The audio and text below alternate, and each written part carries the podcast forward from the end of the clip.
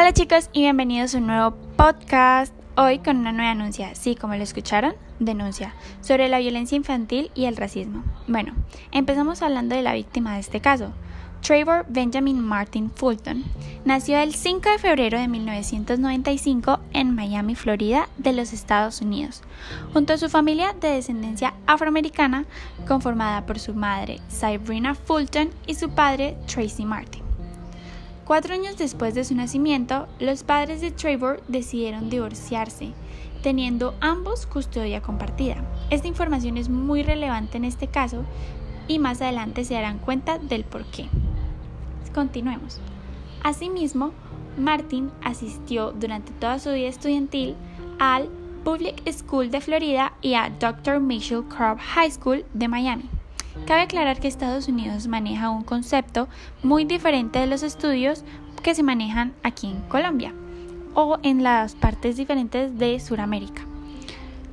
Se supone que allá van primaria a un colegio, secundaria a otro colegio y ya bachillerato a su finalización de colegio en otro sector. En este caso, él está cursando eh, su junior class, que en este caso sería como décimo grado. Como cualquier niño de su edad, Martin era muy activo y muy social en su vida deportiva. Normalmente, él ya estaba preparándose para aplicar y cumplir su sueño de ser un piloto. Bueno, ya que les conté un poco acerca de este joven, ahora sí podemos comenzar con la parte principal, aunque demasiado triste de esta historia. Como anteriormente mencioné, su padre estaba divorciado de su madre y debido a la custodia compartida durante principios de febrero, Martin tuvo un altercado en el colegio, lo cual lo llevó a una suspensión.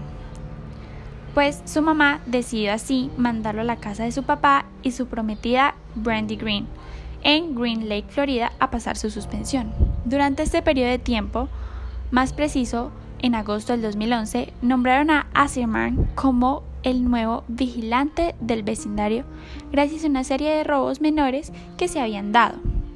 Muy en la tarde, más bien en la noche del 26 de febrero del 2012, Martin decidió salir de su casa a comprar unos snacks en la tienda más cercana. Cicerman allí lo vio salir de su casa y lo vio como un sospechoso solo por su color de tez, llamando hacia la policía, la cual le advirtió que no podían seguir al joven. Haciendo caso omiso a estos, Cicerman decidió seguir al joven y llevar, además de eso, un arma de fuego. Gracias a unos videos de la tienda, los investigadores del caso pudieron observar que Martin muy tranquilamente fue a comprar unos Skittles y un té, mientras hablaba en el celular con su novia. Al salir de aquella tienda, Martin empezó a sentir que estaba siendo seguido y como cualquier niño razonable de su edad, decidió avisar a su novia, colgar y salir corriendo. Zimmerman, después de unas cuantas yardas, logra alcanzar a Martin y confrontarlo, por lo cual, acto seguido, Martin pues no para por el miedo y sigue corriendo. Zimmerman le pega un tiro en el pecho, muriendo Martin así en el instante, solo a 100 yardas de la casa de su papá. Gracias a este acontecimiento se empezó un movimiento llamado Black Lives Matter, que significa la vida de los negros importa. En general, este movimiento trata acerca de que todos merecemos los mismos derechos de vida, no importa nuestra raza, color, orientación sexual, etc. Gracias a que Zimmerman fue liberado sin cargos por este atroz delito que había realizado.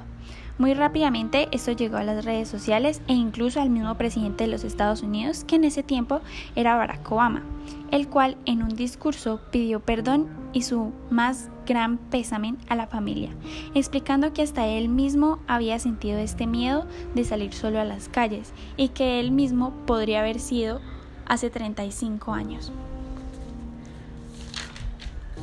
Gracias a estos sucesos se crean fundaciones como The Trevor Martin Foundation. Y finalmente, en el 2015, Zimmerman fue arrestado, lastimosamente no por el acto atroz que había hecho por Martin, sino que porque apuntó su arma a su novia, a su cabeza, y pues esta presentó cargos y así al final lograron ponerlo tras las rejas donde pertenece.